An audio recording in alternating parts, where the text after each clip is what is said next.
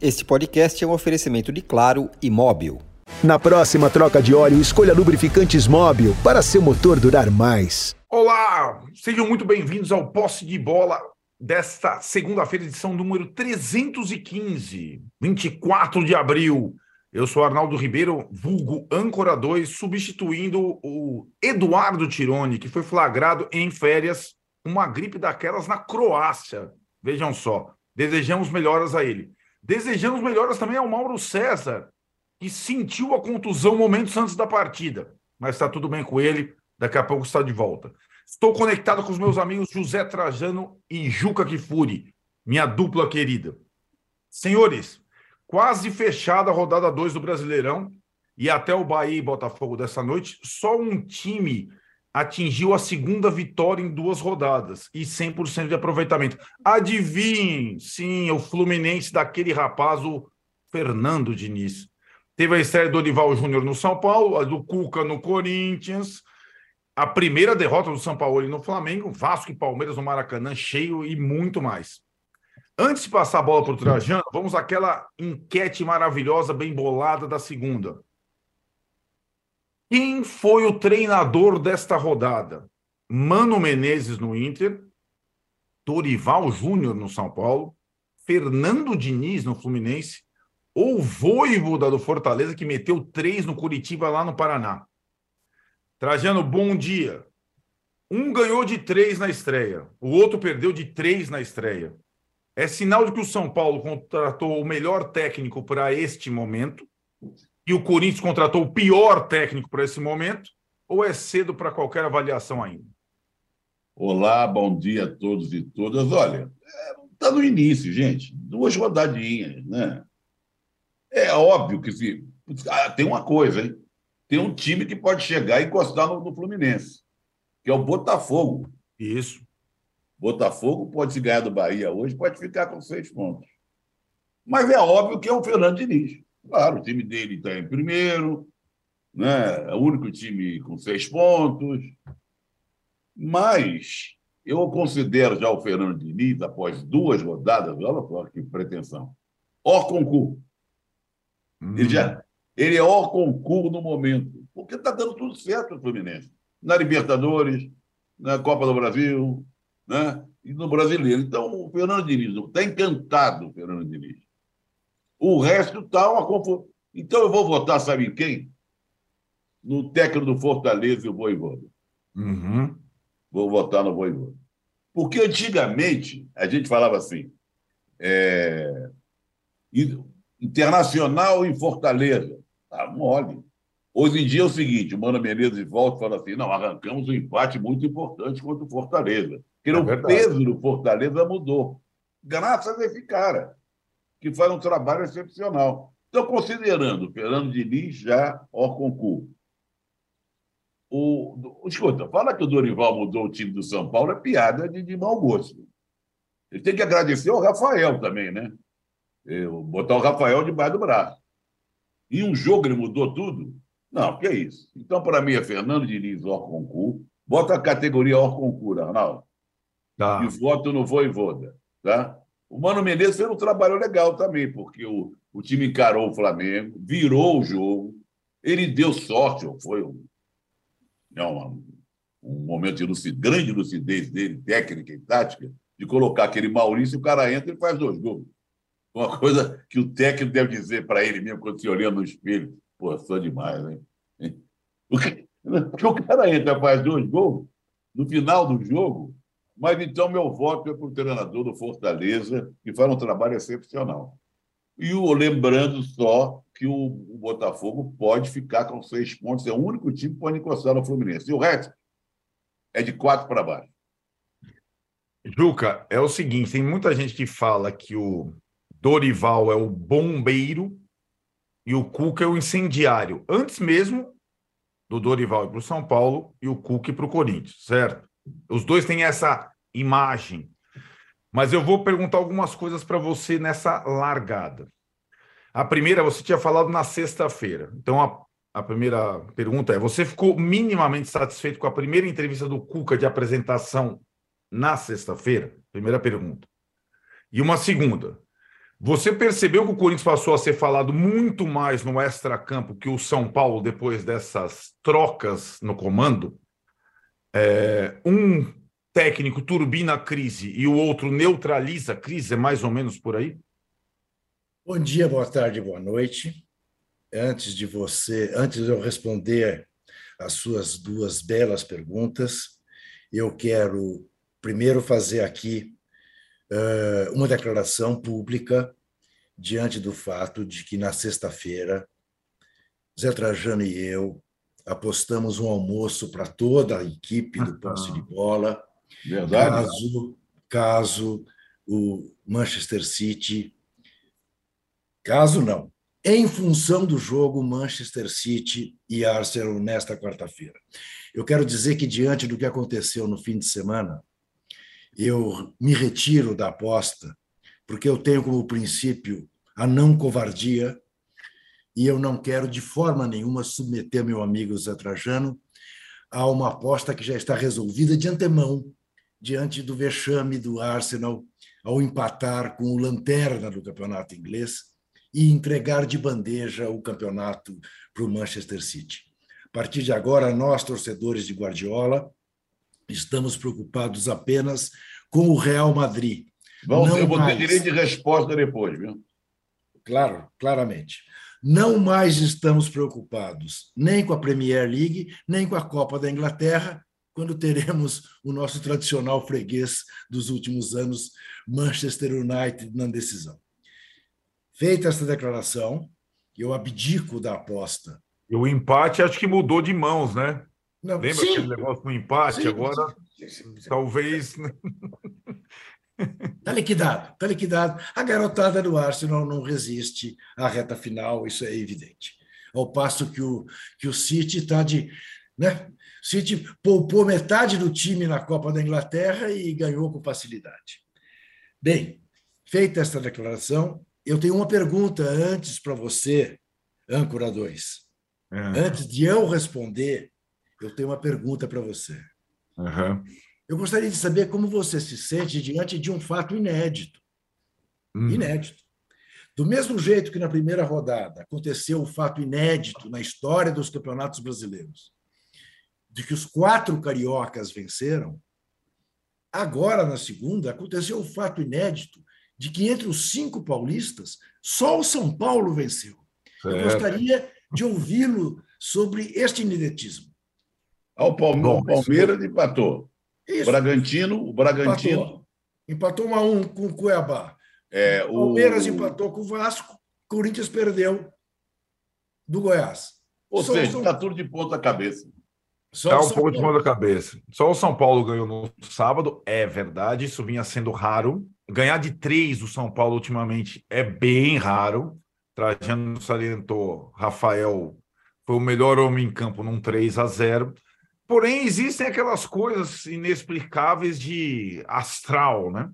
E acho que, é, além de o time ter mudado praticamente todo o time do São Paulo, o esquema tático e tudo mais, é, a torcida compareceu, como vinha comparecendo com o Rogério, e, e fez uma espécie de ritual de passagem, né? Isso eu achei interessante.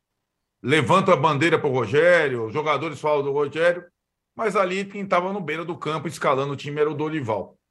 E acho que o Dorival tem essa. é, Por isso que eu fiz a pergunta para você, é, na comparação das escolhas, e na minha opinião, o São Paulo foi é, mais rápido do que o Corinthians nessa escassez de boas opções no mercado para trazer um técnico que coloca água na fervura. Normalmente é essa essa é a missão dele. Às vezes não dura muito, ele nem fica muito tempo nos clubes. Mas quando ele chega, ele joga água na fervura. Isso foi feito. Se você pensar, Juca, algumas coisas eh, sutis já aconteceram. Não é, eu não estou falando nem só no campo. Gol do Luciano, que não fazia não sei quanto tempo. É aquilo. No dia seguinte tem treino com o Sub-20. Cutia foi ao CT, Belete foi ao CT, não tinha ido nenhuma vez. Hoje, nesta segunda-feira, véspera do jogo contra o Ituano, Murici volta ao CT, estará junto com Dorival. E as coisas também são feitas de relações no futebol. relações, ambiente, como nós temos aqui. Isso, isso às vezes, quando está faltando um jogador, está com um a menos, o ambiente faz a diferença. E acho que nesse caso, é, o São Paulo acertou neste quesito, mais até do que na, nas características do treinador. A questão do Corinthians é muito mais complexa, como você mesmo explicou na sexta-feira. É, é, além da característica do perfil do Cuca, vem todo esse conflito interno que o Corinthians vive.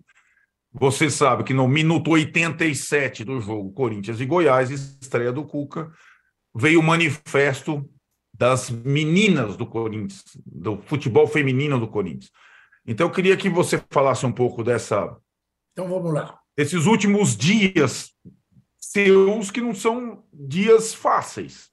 Vamos porque lá. tem uma coisa também de conflitos internos que vai além do campo de futebol do Corinthians 1 Goiás 3. Então vamos lá. Antes, antes de Zé Trajano ter o direito à réplica, porque afinal foi citado, uh, vamos lá. Vou tentar ser uh, o mais claro possível. Você disse que a diferença entre Dorival e Cuca é que um é apaziguador, é o bombeiro, e o outro é um incendiário. Há incendiários que têm o meu respeito absoluto eu não diria que o Cuca é um incendiário. Eu diria que o Cuca é um atrapalhador. O Cuca foi condenado por estupro de menor em 1989, na Suíça, por um acontecimento quando ele era jogador do Grêmio, dois anos antes, com mais três companheiros, no Hotel Metrópolis, em Berna ele foi condenado pela justiça suíça e não pela internet, como ele disse na entrevista. Você me perguntou o que eu achei é. da entrevista. É. Eu quero deixar isso claro, pontuar para quem nos vê. Ele foi condenado pela justiça suíça, que encontrou vestígios de sêmen dele, de esperma dele, no corpo da menina de 13 anos de idade. Dito isto, deixado isto bem claro, é necessário dizer que ninguém, ninguém, pelo menos que eu tenha visto, está pedindo pena perpétua para o Cuca, já que ele não cumpriu a pena, porque veio para o Brasil e defendeu-se. Sim, ele não foi julgado à revelia. O fato de ele não estar no julgamento não significa que ele tenha sido julgado à revelia. O Grêmio, por intermédio do seu então vice-presidente jurídico, Luiz Carlos, o Cacalo, que depois veio a ser presidente do Grêmio, o defendeu como aos demais três jogadores. Esta é uma outra mentira. Uma terceira mentira é dizer que não se lembra bem dos acontecimentos, como é que as coisas se deram. Mas ele lembra que o quarto era em L e que, portanto, ele não viu bem. Quer dizer, para cima de mim? Não. Então, o que as pessoas têm exigido do Cuca nesses anos todos, e não é verdade que só agora repercute porque é no Corinthians. Não já vinha repercutindo no Atlético Mineiro e no Santos, mas é evidente a diferença de proporção entre os tamanhos das torcidas do Santos, do Atlético e do Corinthians, e que não repercutiu tanto quando ele jogou no Palmeiras, quando ele foi dirigente técnico do Palmeiras, porque não se tinha a clareza que se tem hoje do que aconteceu em 87. Mas mais do que isso, isso é um ponto central. O que está indignando as pessoas, principalmente boa parte da torcida do Corinthians, ou a parte boa da torcida do Corinthians, é que o Corinthians tem uma campanha. Respeita as minas. O Atlético Mineiro não tem. O Santos não tem. O Palmeiras não tinha. Então, esta hipocrisia é que está sendo motivo da indignação da fiel torcida. E aí eu quero fazer uma citação a um companheiro por quem eu tenho profundo apreço, que eu acho que todos conhecem, o jornalista Marcelo D'Amato, que Uhum. ontem escreveu numa carta à redação da Folha de São Paulo a seguinte frase, que eu subscrevo, aliás, é uma nota que eu recém pus no meu blog. Maior do que a vergonha causada por Duílio Monteiro Alves, a torcida do Corinthians, tem sido o orgulho em ver a reação indignada dessa torcida.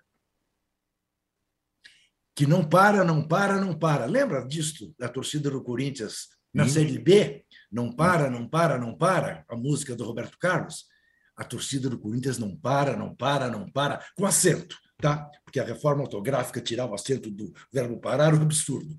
Não para, não para, não para de protestar. E o que fizeram as brabas ontem é de tirar o chapéu. Raramente se vê um grupo de funcionárias do Corinthians fazerem o que elas fizeram. Então, isto merece ser dito com todas as letras.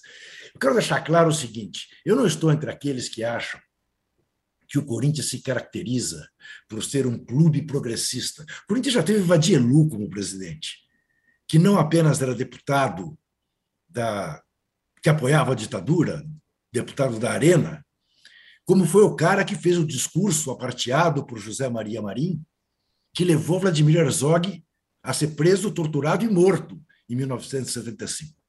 Vadielu o denunciou como um comunista na TV Cultura. Esse era o presidente do Corinthians. A Gaviões da Fiel nasce em protesto contra Vadielu, para derrubá-lo. Ok? Gaviões da Fiel, cujo lema é lealdade, humildade e procedimento, e que concordou, ouvida que foi, concordou com a contratação de Cuca. Qual é a lealdade dessa torcida? É maior com o Corinthians do que com a mãe dela? Ou ela não tem mãe? Não tem irmã? Não tem filha? Não tem neta? É misógina? Está nem aí para os direitos das mulheres? Qual é a humildade da Gaviões da Fiel? Deveria ser pedir desculpas, recuar do apoio, retirar o apoio. Qual é o procedimento? Falar em procedimento? Procedimento de alguém que apoia a contratação de um condenado por estupro de menor? Não, não cabe. Portanto, Arnaldo, eu não considero o, o, o Cuca um incendiário.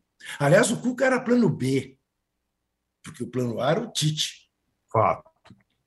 E, aliás, no ano passado, quando falou-se em Cuca no Corinthians, a reação da direção do Corinthians foi: não, o Cuca não, por causa do problema do Cuca. Por que, que um ano depois mudou? Com que explicação? Então é isto. Uh, eu, eu tenho 73 anos de idade. Me lembro com. A primeira memória da minha vida é o Corinthians campeão do quarto centenário, relativo ao Campeonato Paulista de 54, final em fevereiro de 55. Eu estava prestes a completar cinco anos de idade.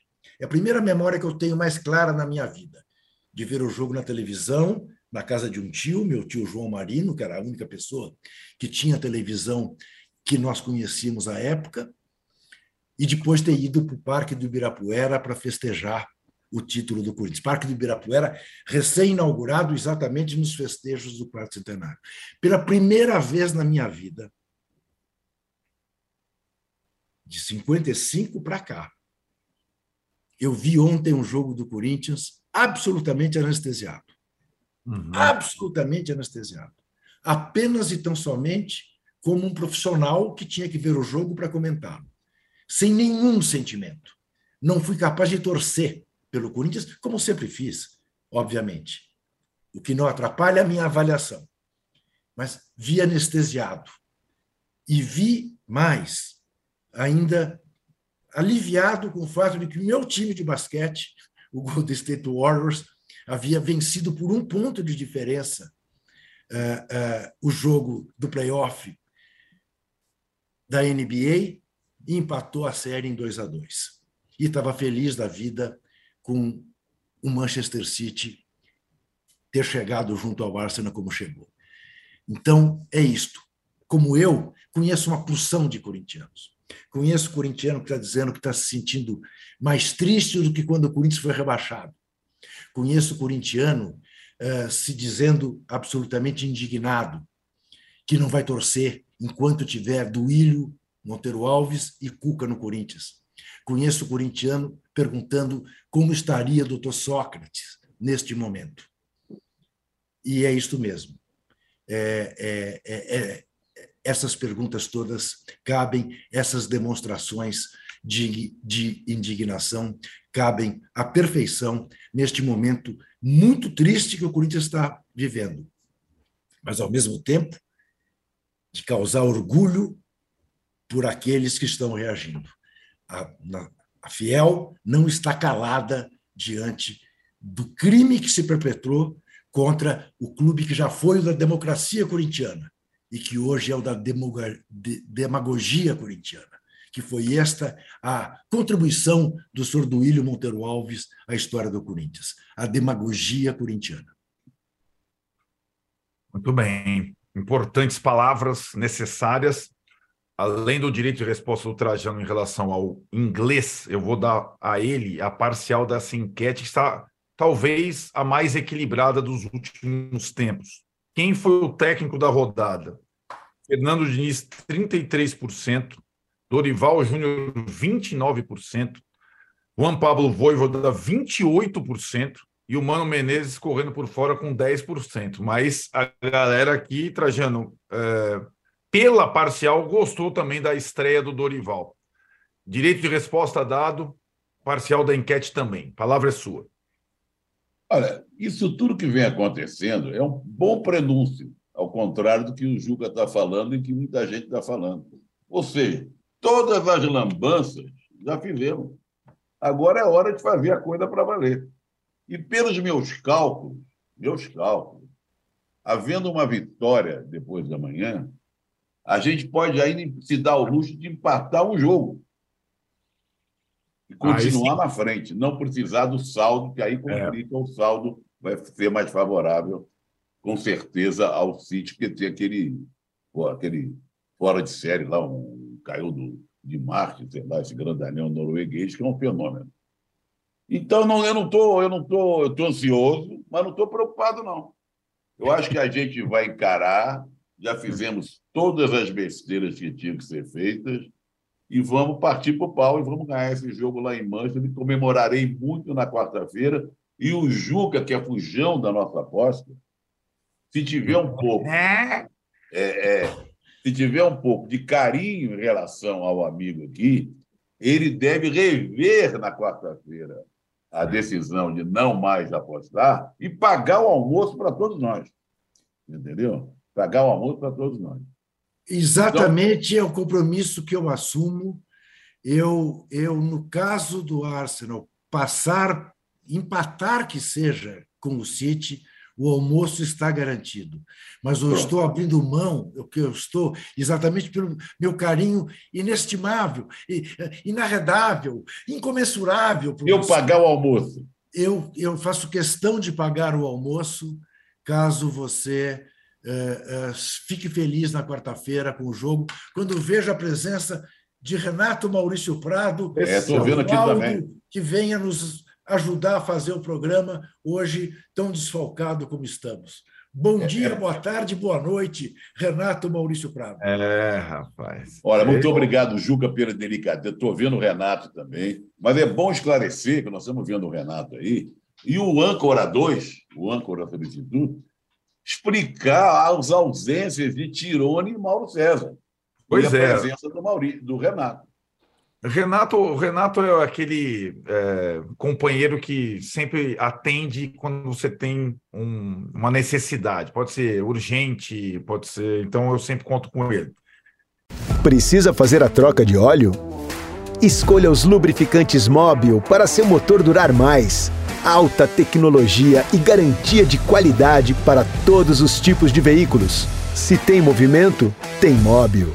Vou até, antes de saudar o Renato, ler aqui o Vitor Eide perguntando se o elenco do poste de bola foi para o DM do São Paulo, que está com uma, né, uma, uma, fama um pouco. Né? O âncora 1, Renato, está gripadíssimo é, à base de analgésicos na Croácia. Mauro César sentiu pela manhã também, foi, foi vetado no teste de vestiário. E aqui eu, eu, já te agradeço a participação. Já aqui já nós estamos aqui no meio do, do, da avalanche. Já vou te fazer a primeira pergunta. Muito obrigado pela participação. E é a seguinte: Dorival Júnior foi só elogios ao Rogério Ceni, mas mudou tudo em relação ao time que o Rogério Ceni vinha fazendo. Até o losango que ele usava no Flamengo, guardando as proporções, ele usou no São Paulo na estreia contra o América. Você gostou? O que você acha do Dorival no São Paulo depois da passagem que ele teve no Flamengo? Ele, na verdade, foi perguntado isso na coletiva, deu um passo atrás ou ele aceitou o melhor convite que ele tinha? Bom dia, Bom dia. boa tarde, satisfação. Bom dia, boa tarde, boa noite para todo mundo. Você devia ter dito que o programa está desfalcado porque tem dois no chinelinho, né? Aí é outra história, né? Essa exato, é exato. Agora, brincadeiras à parte, fala Trajano, fala Juca, prazer estar aqui com vocês. Convocado de última hora, por isso estou entrando só neste momento. Em relação ao Dorival, eu acho o seguinte: primeiro, o Dorival é um dos caras mais educados que eu conheço, né? E ele faz sempre questão de reverenciar quem é, trabalha com ele ou o antecedeu. É, no Flamengo, toda vez ele falava que agradecia ao Fabinho Soldado, ao Juan, ao Spindel, ao Tanuri, todo aquela, aquele bando de gente que só atrapalha, mas ele elogiava, elogiava. Hum. Em relação ao São Paulo, é, você vê, ele só elogia o trabalho do Ceni porque ele é educado, porque ele vai e mexe no time todo, ora bolas se o trabalho do Ceni fosse bom, ele apenas daria continuidade. Não é o caso, né? Obviamente não é o caso. Sobre dar um passo atrás, ah, eu não acho que deu um passo atrás. É, claro, o Flamengo tem hoje em dia um elenco mais forte, mais possibilidade de ganhar título do que o São Paulo. Mas o São Paulo é gigantesco, você não pode considerar ir para o São Paulo passo atrás em relação a nada. E eu tenho certeza que ele vai arrumar o São Paulo. Talvez não consiga títulos importantes, mas ele vai estar, pelo menos, sem sofrer como estava sofrendo com o Rogério Senna, e principalmente sem ficar com aquele fantasma do primeiro rebaixa, rebaixamento da história do tricolor paulista. Né? Acho que isso ele não, não vai correr esse risco, não. E insisto, é, se, o São, se o Flamengo tivesse ficado com o Dorival e não o Vitor Pereira, certamente teria feito um início de temporada muito melhor do que fez com o Vitor Pereira. Eu acho o Dorival um bom treinador e, principalmente, uma boa pessoa, um bom caráter.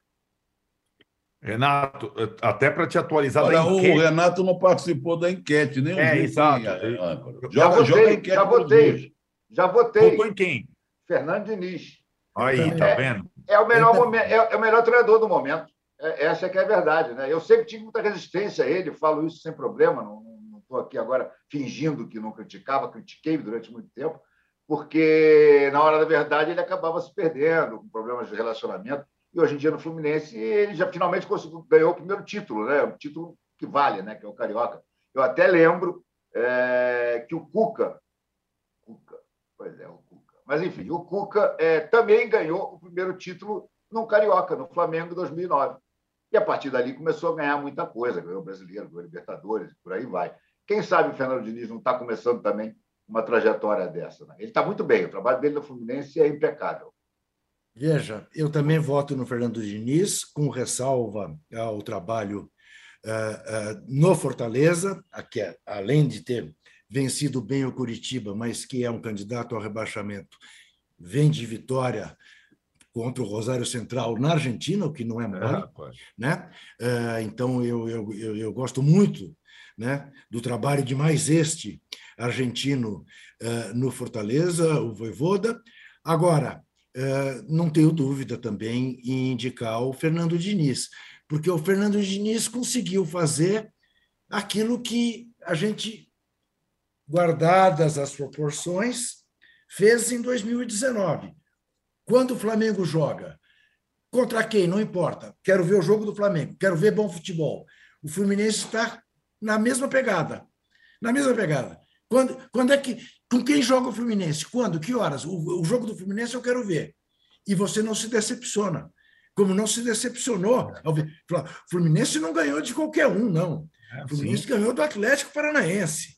Né? Uhum. E, e, ganhou muito bem. Ganhou muito bem, jogando bem e, e, em nenhum momento se satisfazendo com o fato de estar em vantagem. Então, o meu voto é, é no Fernando Diniz, porque o Zé Trajano fez referência ao Mano Menezes. E eu acho que nós vamos falar mais desse jogo. Vamos falar agora. É... Sim, então vamos combinar o seguinte: né? foi profundamente injusto o resultado. O, o, foi um golaço do Maurício, mas o, o, o Inter achou aquele gol. O Flamengo estava em vias de fazer o segundo. Se o, se o Gabigol está jogando 50% do que ele já jogou no Flamengo, o Flamengo tinha vencido o jogo até por dois gols de diferença.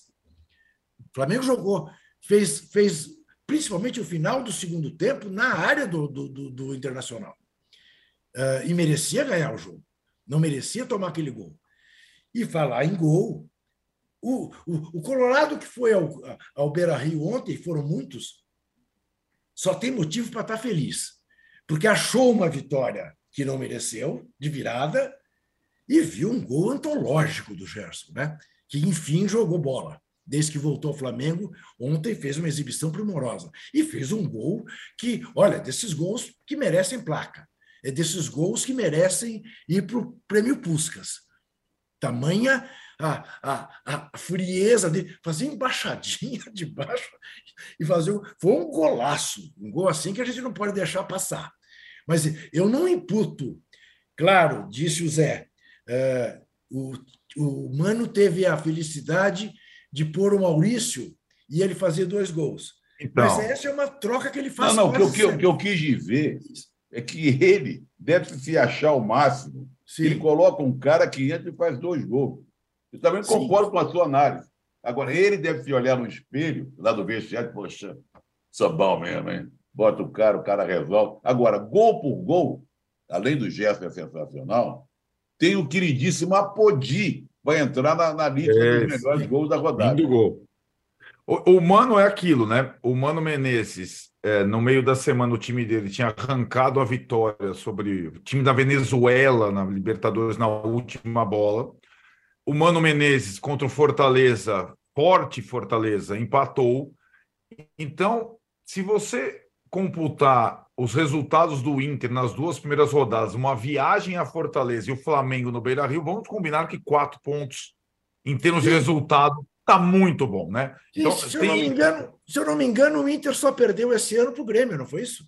Então, e, e, e, aí não se classificou para as finais do, isso, do é. estadual, é. que, é, que de fato pesa demais. O Inter não ganha o estadual há milênios, então é. tem todo esse peso. Mas, de fato, contra os mais fortes, ele, desde o ano passado, né, o time dele, desde o ano passado, segundo turno do Brasileiro, ele tem conseguido, em termos de resultado e em termos de jogo, equilibrar as coisas. Mas a minha curiosidade para o Renato é a estreia, estreia não, a segunda partida, a primeira fora de casa, a primeira derrota do Jorge Sampaoli no comando do, do Flamengo. É, Renato, o Sampaoli falou depois da partida na falta de contundência dos jogadores, né, para definir o jogo, e também substituiu o Pedro, que era uma coisa sempre é, substituir um jogador que está numa fase, em, em, grande fase. Como é que você analisa esse segundo jogo do São Paulo no comando do Flamengo, sendo que também mudou muita coisa em relação ao primeiro, como aliás é o estilo dele, né? Dependendo do jogo, dependendo do adversário, é um sistema, é uma escalação. O que, que você achou do Flamengo do São Paulo no Beira Rio? Olha, Arnaldo, eu achei que o Flamengo evoluiu. Em relação ao primeiro jogo da New Blense, ele evoluiu. Primeiro, voltou a jogar em linha de quatro, que é um alívio para os rubro-negros que sofrem tanto com linha de três, seja qual for o treinador. Ele botou o Wesley na lateral direita, fez uma linha de quatro e tentou é, ocupar o campo do Internacional praticamente o jogo todo, o que conseguiu.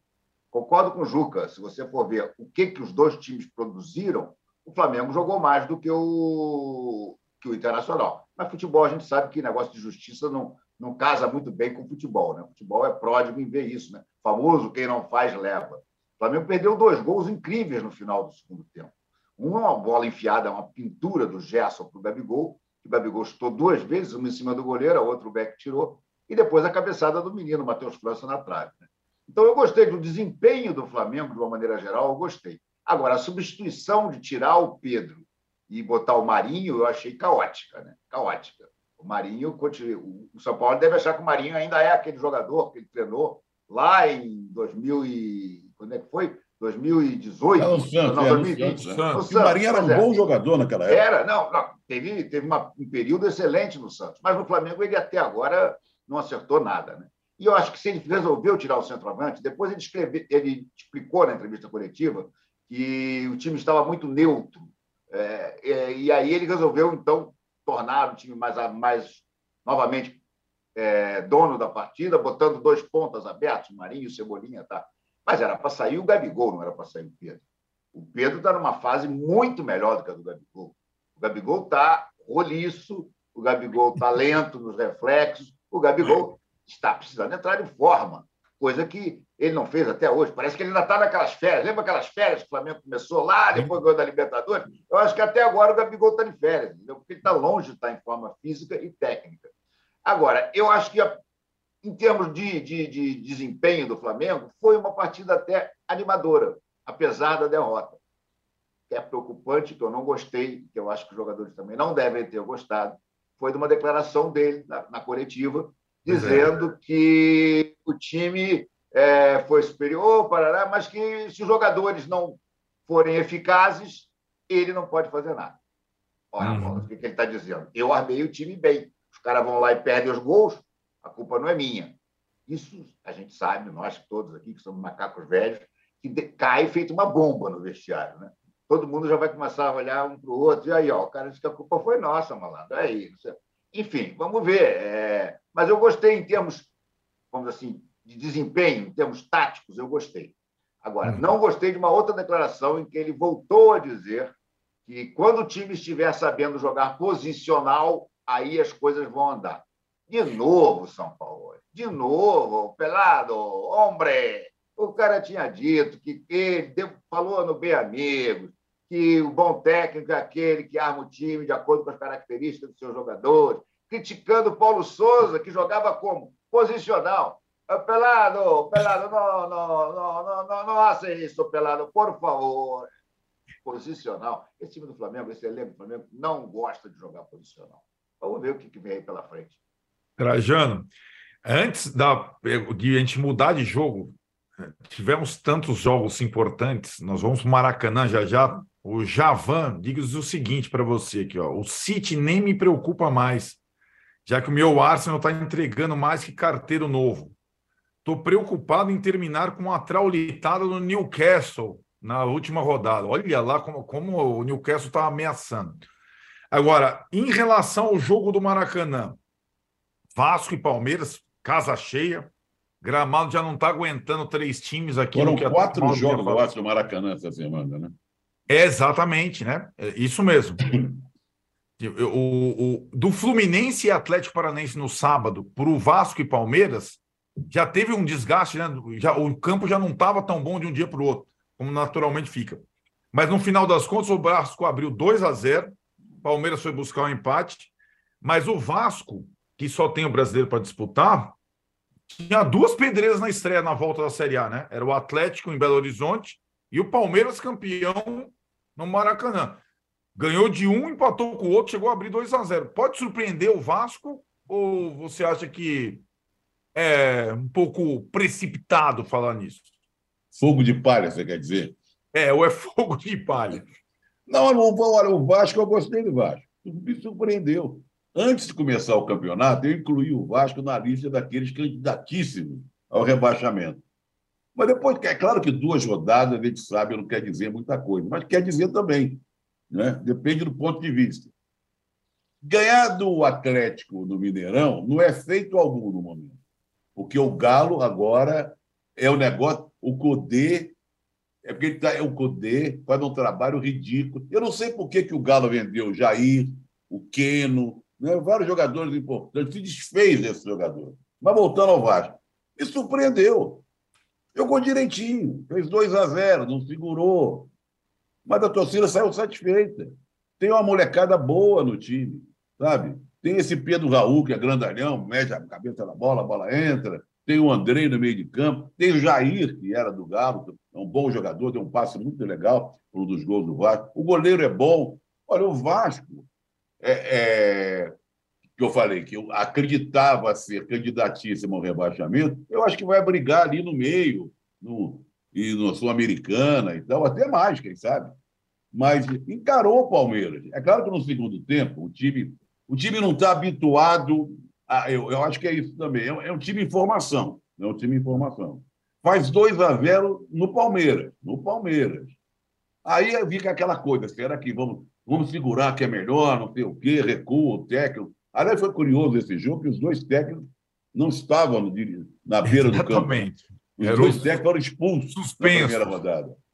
Mas, olhando assim, de longe, o Vasco, nessas duas primeiras rodadas, ele saiu muito bem. Então, se continuar assim, vai ganhar de times mais fracos. Porque tem time aí que eu vou te contar. Agora, duas rodadas não quer dizer nada. Por exemplo, o Renato parou do Flamengo. E o Flamengo é esse que nós estamos falando. Aquele da primeira rodada, esse da segunda rodada, que melhorou muito em relação à primeira rodada, ele vai insistir com o Marinho, de vez em quando, entrando na direita. Vai ficar com três zagueiros, quatro zagueiros, que não sabe ainda. Então vamos esperar. Mas o Vasco está de parabéns. Então, é, é, curioso, porque além dos jogos do brasileiro, o Vasco a gente consegue analisar uma vez por semana. Agora, tem os outros... essa, né? E tem essa, só vai é. jogar o Campeonato Brasileiro. Isso. Vai cavaleiro. Os outros times uh, tem a Copa do Brasil no meio de semana, e depois tem a Sul-Americana ou a Libertadores. É, é, de fato, é muito jogo e é muita oscilação. Agora, Juca, o adversário do Vasco no Maracanã, o Palmeiras, é muito difícil ganhar do Palmeiras. Né? Perde muito pouco. Mas o time não está tomando muito gol esse ano, não? É, é a versão, acho que talvez mais vulnerável do Palmeiras do Abel Ferreira até agora? Vamos lá. O Vasco, primeiro o Vasco. O Vasco me encheu de alegria no primeiro tempo. Eu falei: olha só, 60 mil vascaínos no Maracanã, jogando contra o campeão brasileiro de igual para igual. Fez 2 a 0. Falei, é, camisa do Vasco de novo brilhando. E como é importante... Você, ô Juca, você estava vendo Sabará, Almir, Vavá, Pinga Sim, eu, eu, eu jogando contra o Palmeiras, né? Isso, eu estava me lembrando do, dos grandes times do Vasco que eu vi pela minha vida fora. Né? E a importância de ter o Vasco forte no futebol brasileiro. Exatamente aquilo que me agradou muito no primeiro tempo do Vasco me desagradou no segundo, porque o Vasco, no segundo tempo, não foi o Vasco que estava ganhando no campeão brasileiro. Foi um Vasco que parecia com medo de escapar à vitória e se encolheu e permitiu ao Palmeiras empatar e quase vencer. Se alguém devesse vencer no Maracanã, era o Palmeiras, mesmo com tantos desfalques. Lembremos, Marcos Rocha poupado, uh, Rafael Veiga machucado, Rony machucado, jogadores importantes do Palmeiras não estavam. Agora, o que faz, para responder ao âncora 2, o Palmeiras estar vulnerável na defesa como nunca esteve? Não, não acharam ainda o substituto do Danilo. O Zé Rafael não é exatamente esse jogador, embora seja um bom jogador. E o Gabriel Menino, muito menos. Tem muito mais a vocação de, do, do, do meio-campista que constrói do que do meio-campista que destrói. E o Danilo tem essa caracter... ambas as características. Danilo que está num time que vai cair, está em penúltimo lugar na Premier League. Eu fico me perguntando se é. foi bom negócio tanto para ele quanto para o Scarpa. O Scarpa nem entra em campo. Nem, Nem fica no banco. Pois é, e ainda mais com essa crise que está ainda.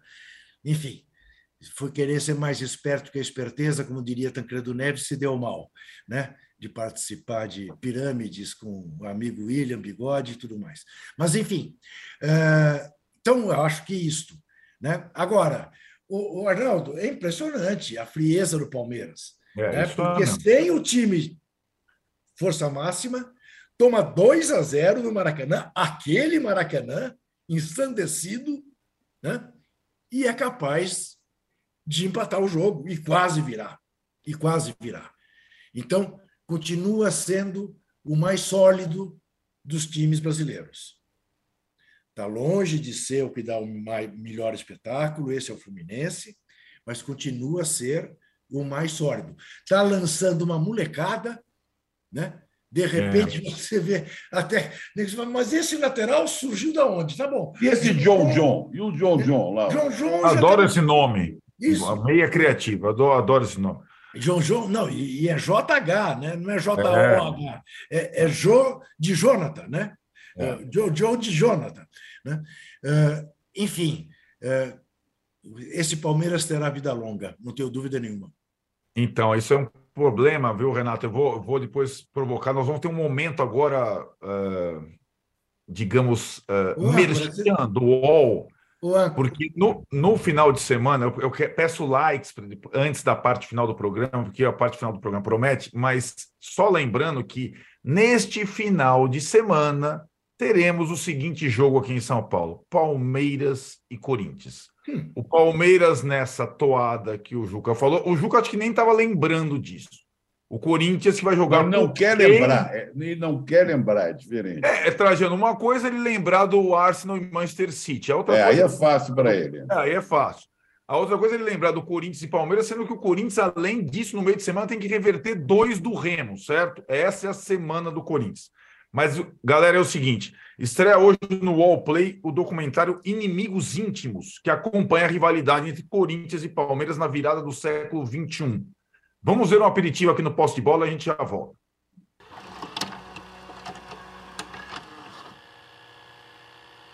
Boa bola pro Ricardinho, ganhou, ficou de frente, vai fazer, vai fazer, vai fazer, vai fazer. Esse gol aí que você acabou de ver é o que fecha o Campeonato Paulista de 99. Em campo, a maior rivalidade do estado de São Paulo disputando a taça. 3 a 0 na ida, 2 a 2 na volta e Corinthians campeão em cima do Palmeiras.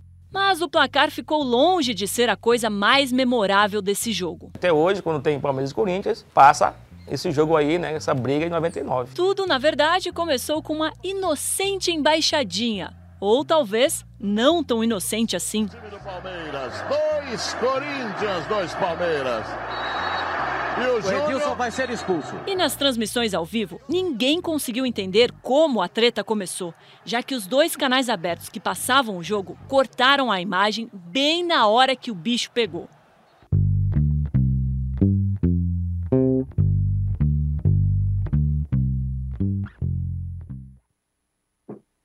Bom, esse é o aperitivo do Inimigos Íntimos. Tem tantos capítulos da história dessa rivalidade. Esse é aquele chamado jogo à parte, que molecada. Para a parte da cidade. Na temporada passada, Renato, o Vitor Pereira, saudoso Vitor Pereira, começando a sua passagem pelo Corinthians, colocou um time reserva do Corinthians num derby em Barueri, antes um jogo da Libertadores. Nossa, quase que foi escalpelado. Mas eu vou perguntar para você o seguinte: o Juca falou e fez uma pequena comparação entre a solidez do Palmeiras e o encantamento do Fluminense do Diniz. Acho que são os times de 2023 até agora, cada um do seu jeito. É, o, o, qual o primeiro, talvez o que te agrade mais é um pouco fácil a resposta, mas qual que você vê mais promissor para essa temporada especificamente? O Fluminense do Diniz ou consistente Palmeiras do Abel? Bom, olha, primeiro eu quero só fazer uma recomendação Afinal de contas, tanto Trajano como o, como Juca falaram da falta que o Danilo faz, né? E realmente né, faz muita falta. Eu tenho uma sugestão simples para o Palmeiras. Leva o Arturo Vidal. O Arthur Vidal, de tantas glórias, de tanta. É tá amigo do São Paulo, pô. Amigo, amigo do, do São Paulo. Está lá é. vendo o jogo do Flamengo dentro de campo. É, é o melhor telespectador do, do, do jogo, é o, é o, é o Vidal ele fica ali do lado, olhando. Quando, opa, olha a bola aqui, ele toca para o primeiro cara atrás, ou o primeiro cara do lado, e continua vendo o jogo deslumbrado. Então, o Vidal, quem sabe, resolve o problema do Palmeiras. Sobre a tua pergunta, eu ainda, se tivesse que apostar, eu ainda apostaria no Palmeiras. Eu acho que o Palmeiras é um elenco mais forte do que o do Fluminense. O Fluminense tem um time excelente, tem um elenco que se reforçou com algumas contratações, mas acho que o time do Palmeiras ainda é mais consistente Se eu tivesse que apostar entre Palmeiras e Fluminense, ainda apostaria no Palmeiras. Embora goste mais de ver os jogos do Fluminense, como bem lembrou o Juca, É. todo mundo para para ver, porque é um time encantador. Mas o Palmeiras também, também tem jogadores. Acho que ele está numa fase meio turbulenta, né? principalmente pelos desfalques. Mas as minhas fichas ainda iriam para o Palmeiras. Eu acho que o Palmeiras é o adversário a ser batido por todo mundo que quer ganhar a Copa do Brasil, Libertadores e, e Brasileiro. Ele é ainda o candidato mais forte. E o Abel, cara, apesar de eu achar que o Fernando Diniz está sendo, fazendo um belíssimo trabalho, o trabalho do Abel é incomparável. Né? Talvez seja o trabalho mais bem sucedido do futebol brasileiro nos últimos 20, 30, 20 30 anos. Né? É. O Jesus, o Jesus teve um time mais encantador, mais espetacular. Ganhou brasileiro e Libertadores ao mesmo tempo. Mas o Jesus ficou aqui um ano só. O Abel já está na terceira temporada e continua a, a ter um time fortíssimo, difícil de bater. Né? Bem lembrou o Juca. 2 a 0 para o Vasco no primeiro tempo e o, o Palmeiras foi buscar e quase virou. Agora, só para falar um pouquinho do Vasco, o Vasco tem esse defeito. O Vasco começa os jogos muito bem, muito rápido, faz 2 a 0 e se tranca todo lá atrás. Contra o Atlético, ele conseguiu segurar a vitória, principalmente porque o goleiro dele fez milagres, né? Mas é uma coisa que o Barbieri precisa corrigir. Começa bem, faz 2 a 0 mantém o ritmo. Não, é. ele faz 2 a 0 e todo lá atrás para fechar a casinha. Aí, isso, me lembra, isso me lembra um time lá da Inglaterra, viu? Que nos últimos tempos adora fazer 2 a 0 e depois entregar a rapadura. É, ele mesmo. É. é. Aliás, esse, é. esse jogo City Arsenal vai ser de. É. Meu Deus do céu. Está valendo um almoço geral. Você vai ter que vir. É, o Renato está convidado também. Porque tá, todo mundo está envolvido aqui e nós teremos no desfecho na quinta-feira. O tá Trajano é o seguinte: a, a, a, enquete mais disputada dos últimos tempos, já com quase 6 mil votos, por favor, deem likes também. Continua, ainda não está decidida. Mas Fernando tá pau, Diniz, tá pau a pau, segundo Fernando lugar, Diniz né? tem 34%, Dorival Júnior 29%, Voivoda 27%, só o Mano Menezes está fora com 10%. Mas sobre o Fluminense do Diniz, Trajano, são seis vitórias seguidas em quatro campeonatos diferentes. A gente até se perde, né? Porque e, ele ganhou. É, e pega a o final do Paysandu estado... amanhã, se eu não me engano, né? Pega o Paysandu amanhã, pela, né? já, já abriu uma vantagem confortável na partida da ida, né? É. Você sabe, o Arnaldo, Fala. o Fluminense está tão encantador, o trabalho do Diniz é tão encantador, que ele consegue colocar o Felipe Melo de quarto zagueiro É e a coisa está dando certo. E- Uhum. E olha, o Felipe Melo a gente sempre olhou com olhares, né? Imagina. Agora, tem dois jogadores que eu queria destacar é, antes de a gente terminar, mas é um destaque negativo. Quais? Dois jogadores que tiveram momentos sensacionais no, no campeonato, todos os campeonatos primitivos. Falamos do Gabigol, é um deles, o outro é o Gustavo Gomes. O Do Gustavo Palmeiras? Gomes, o Gustavo Gomes, do momento, não é aquele Gustavo Gomes que era uma fortaleza, não passava nada por, por cima, por baixo e tal. A defesa do Palmeiras não é o Murilo só o responsável, ou o Luan. O Gustavo Gomes não está jogando aquele futebol que já jogou. Tá É sem curioso, porque- Zé. Hã? É isso. Tá sem proteção. É Ó, curioso. Vidal aí. falta, falta o Vidal Danilo, né? É. Pode ser. É é Voltamos curioso. ao Danilo. Voltamos ao Danilo. Olha, É curioso. Se, a gente ficar o tempo inteiro com saudade do Danilo, o Palmeiras Tá não vai chegar a lugar nenhum. Então é melhor Tá bom, a tá saudade, contratar o. Tá certo. Leva o Felipe Melo de volta. Né? Arthur É, Vidal. O Arturo Vidal, que Não, o Renato sugeriu.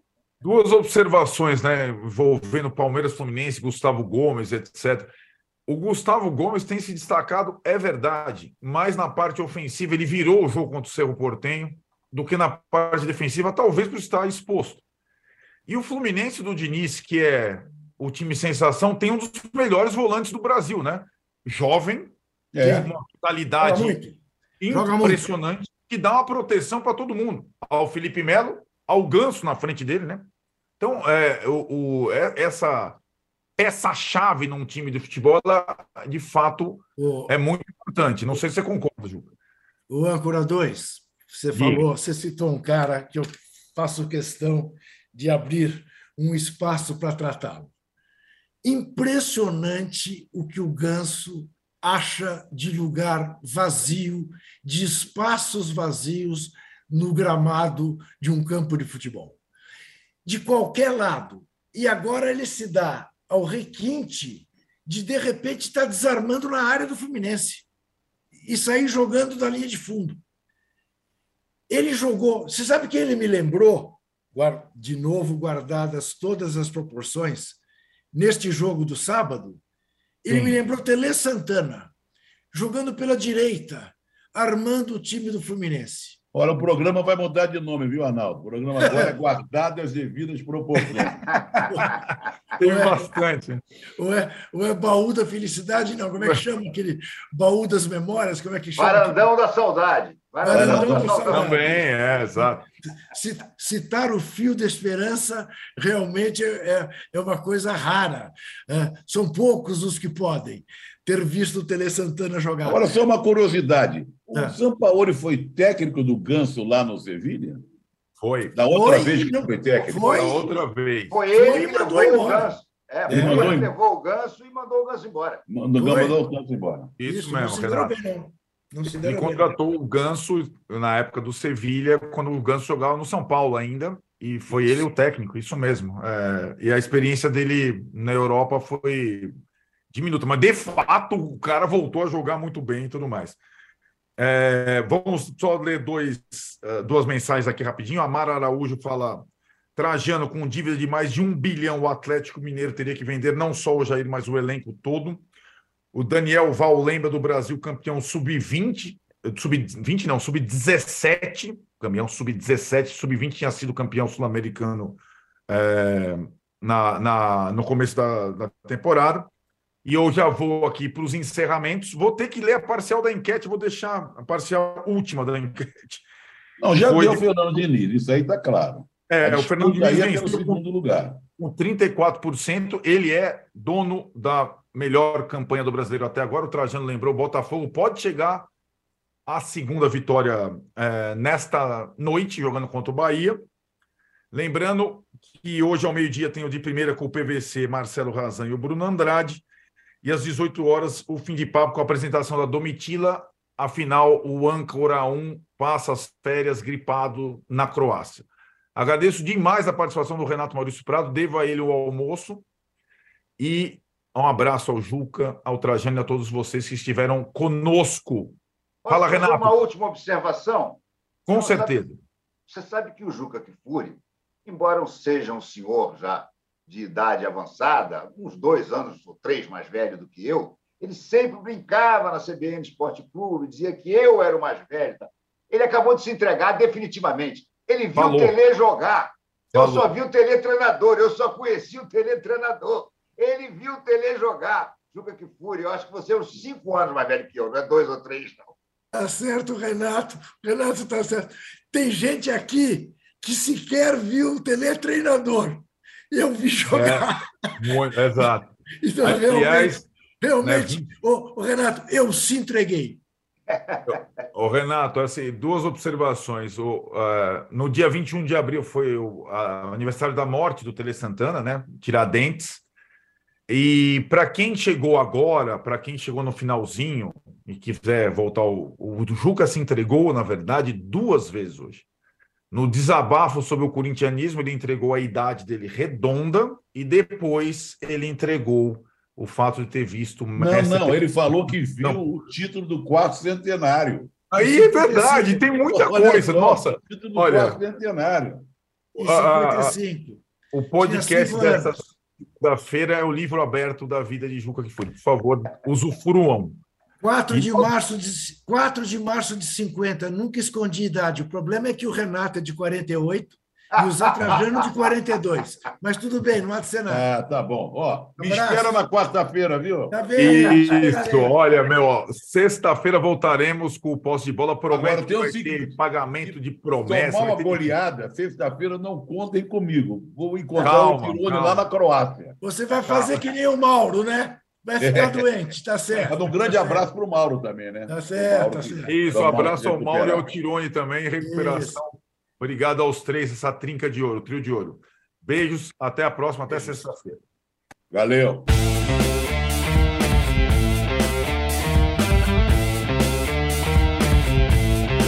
O Posse de Bola tem pauta de edição de Arnaldo Ribeiro e Eduardo Tironi. Produção e coordenação de Rubens Lisboa. A distribuição é do Rafael Bellatini. Editor do All Sport é o Thiago Biasoli Moller. O editor assistente do All Sport é o Patrick Mesquita. A operação de ao vivo é de Paulo Camilo e Fernando Moretti. A coordenação de operações de Danilo Esperandio. Motion Design de Felipe Dias Pereira. Direção de arte de Daniel Neri e Gisele Pungan. O editor-chefe do All Mob é o Felipe Virgili. O gerente-geral do All Sport, Vinícius Mesquita. O gerente-geral de MOV, Antoine Morel. E o diretor de conteúdo do UOL é Murilo Garavello. Qual?